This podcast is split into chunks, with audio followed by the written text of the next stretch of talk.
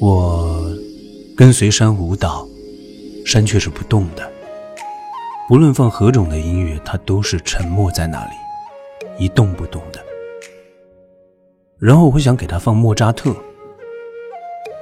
这可是莫扎特。嗯，好吧。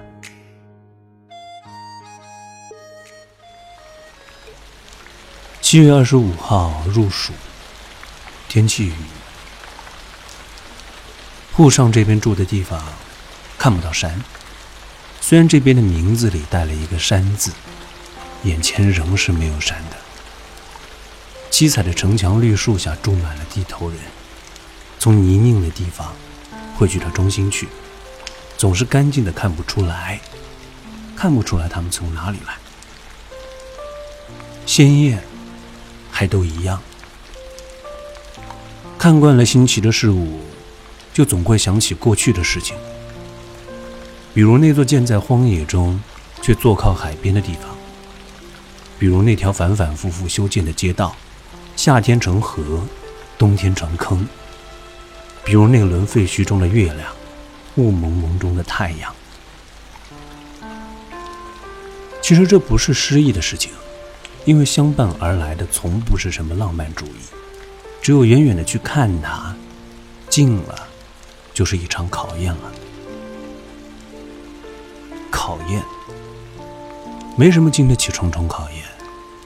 如果你喜欢，就远远的去看一眼；如果你有意坐一趟未知的班车，前途未卜，遇见未知，仔细想想，也是难得欢喜。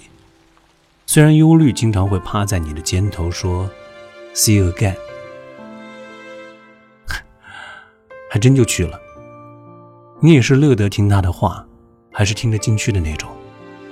任他玩弄你的眉间，最后深入一条条的眼神里，纤细的发丝里，皮肤、心脏、肝脾、双手双脚。我何时无处不是你呢？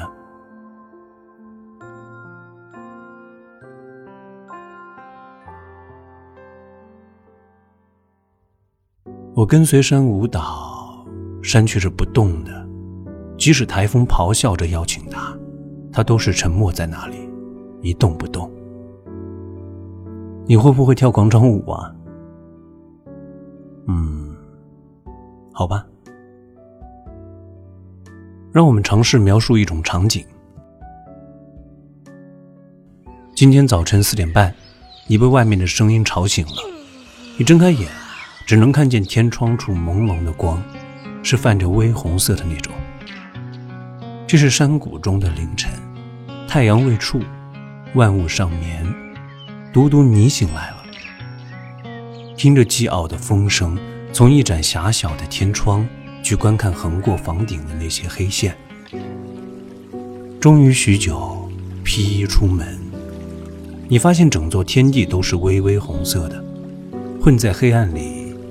更像是一种病态的粉，它们在你眼中跟着风摇动着，一同摇动的还有黑漆漆的房屋和不远处的竹林。难免得开始思考，人总是会陷入这种状态，或者要么干脆不陷入这种状态。毕竟谁也不会凌晨起来做这样无意义的傻事儿，唯独在看见什么的时候，那头骨的碳水化合物。才舍得动这么几下。我并不是要包含什么含义在其中，这只是实实在在的景色。嗯，算是景色吧，也许带了几分神秘色彩，但它要单纯很多，因为将它描述出来的只是我个人感受。将它描述出来，这样的想法，如果说你在感受什么，任由是我自己，也说不出来什么的。就像是，你总是热爱、羡慕他人所经历的充满诗意的场景，极尽所有的形容词汇将它传播。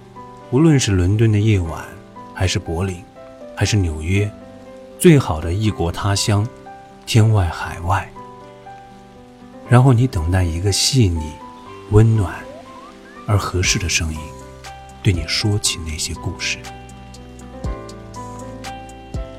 我对白杨树说：“我跟随山起舞，一把白云凝成的剑柄出现在山后。”我终于以为这是回应了，就像是古诗中描写的对应。我觉得这是回应了，但是山却是不动的，那云也快随风去了。原来想要打动他的不止我一。